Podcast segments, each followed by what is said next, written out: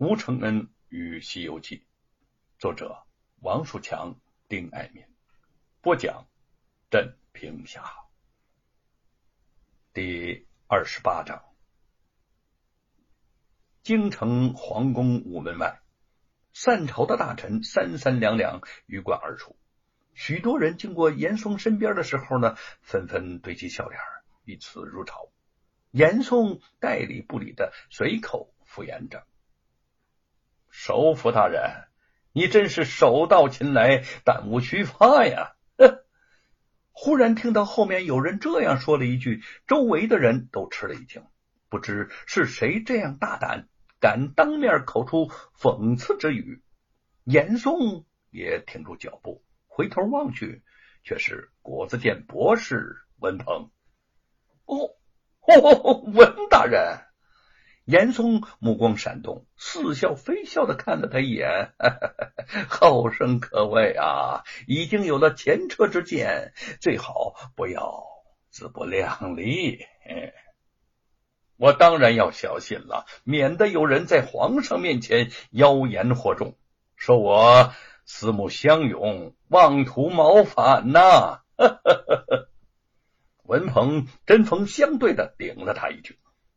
谁四目相拥君，谁的心里明白。如若不服，找皇上理论去吧。啊！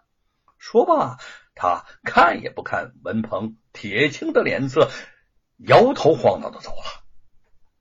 李春芳赶上来劝道：“文兄，不要和他这种人白费口舌了。严嵩是不会承认他在皇上的面前诬陷沈坤的。”承恩曾经给我写过信，要我极力为沈坤开脱，可我实在是难以尽力呀。我一想起这件事情，就心如刀绞，甚感愧对沈坤、承恩这二位贤弟了。文鹏摇了摇头，李春芳固是自责。但当时情形之下，沈坤招募湘影军，其目的虽然是抗击倭寇，但却无意中触犯了皇帝心中唯恐朝臣拥兵自立的大忌。加上有严嵩挑拨，的确谁也救不了沈坤。吴承恩与沈坤自幼交好，如今他被冤此事，就连自己的心里头也万分的难过。更不知吴承恩要痛苦成什么样子了。想到这儿，不禁又长长的叹了一口气。和文鹏分手之后，李春芳郁郁闷闷回到了自己家中。远远呢，又看到一个白发苍苍的老人在大门外迟迟矗立，仿佛在等着什么人。他隐隐觉得那个老人有些眼熟。猛然，心中重重的一撞，一阵痛楚划过。他知道来人是谁了，那是沈坤的父亲沈伟呀。叶落归根，魂归故里。沈伟是要接沈坤的灵柩回家。想着如此年迈的老人孤身一人千里上京，李春芳的心里一时间也不知道是什么滋味，痛苦、内疚。惭愧诸般情绪杂涌心头，他走上前，哑声的说道：“我送你回家。”沈伟原只打算从李府将沈坤灵柩取回，没想到他要亲自护送，不免有些意外，踌躇一下说：“你公务繁忙。”刚想婉谢，就被李春芳截住了话头：“没有什么比这更重要的事儿了。”沈坤贤弟在世时，我我没有帮上什么忙，我绝不能让你一个人孤孤零零的接他回家呀！他言辞坚决，沈伟默默的点了点头。李春芳当即向吏部告了病假，雇了一辆马车，随沈伟悄无声息的出了京城，直奔淮安府。车到河下镇，沈伟轻轻拍了拍儿子的棺木，说。坤儿，咱们到家了。你是淮安府有史以来的第一个状元郎。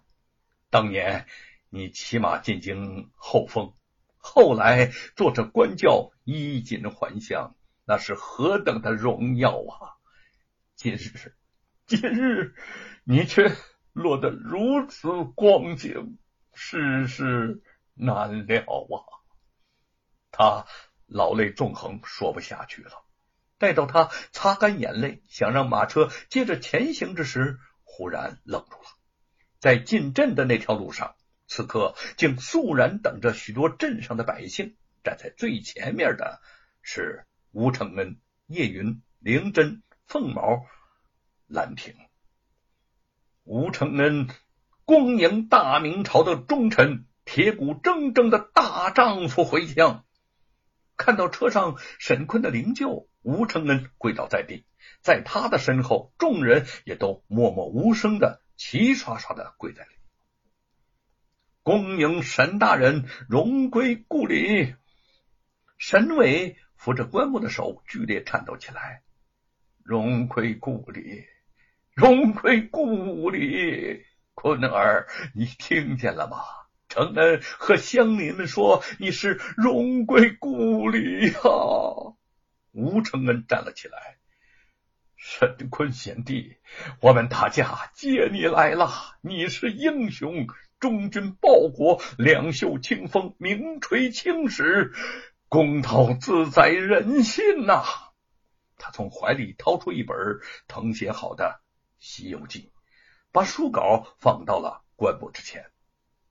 沈坤贤弟，这部《西游记》是我亲手为你抄写的，就让他陪着你，就如同为兄陪着你吧。他抑制不住的痛哭起来。明真和兰亭泪珠早就滚下，这时也不禁失声。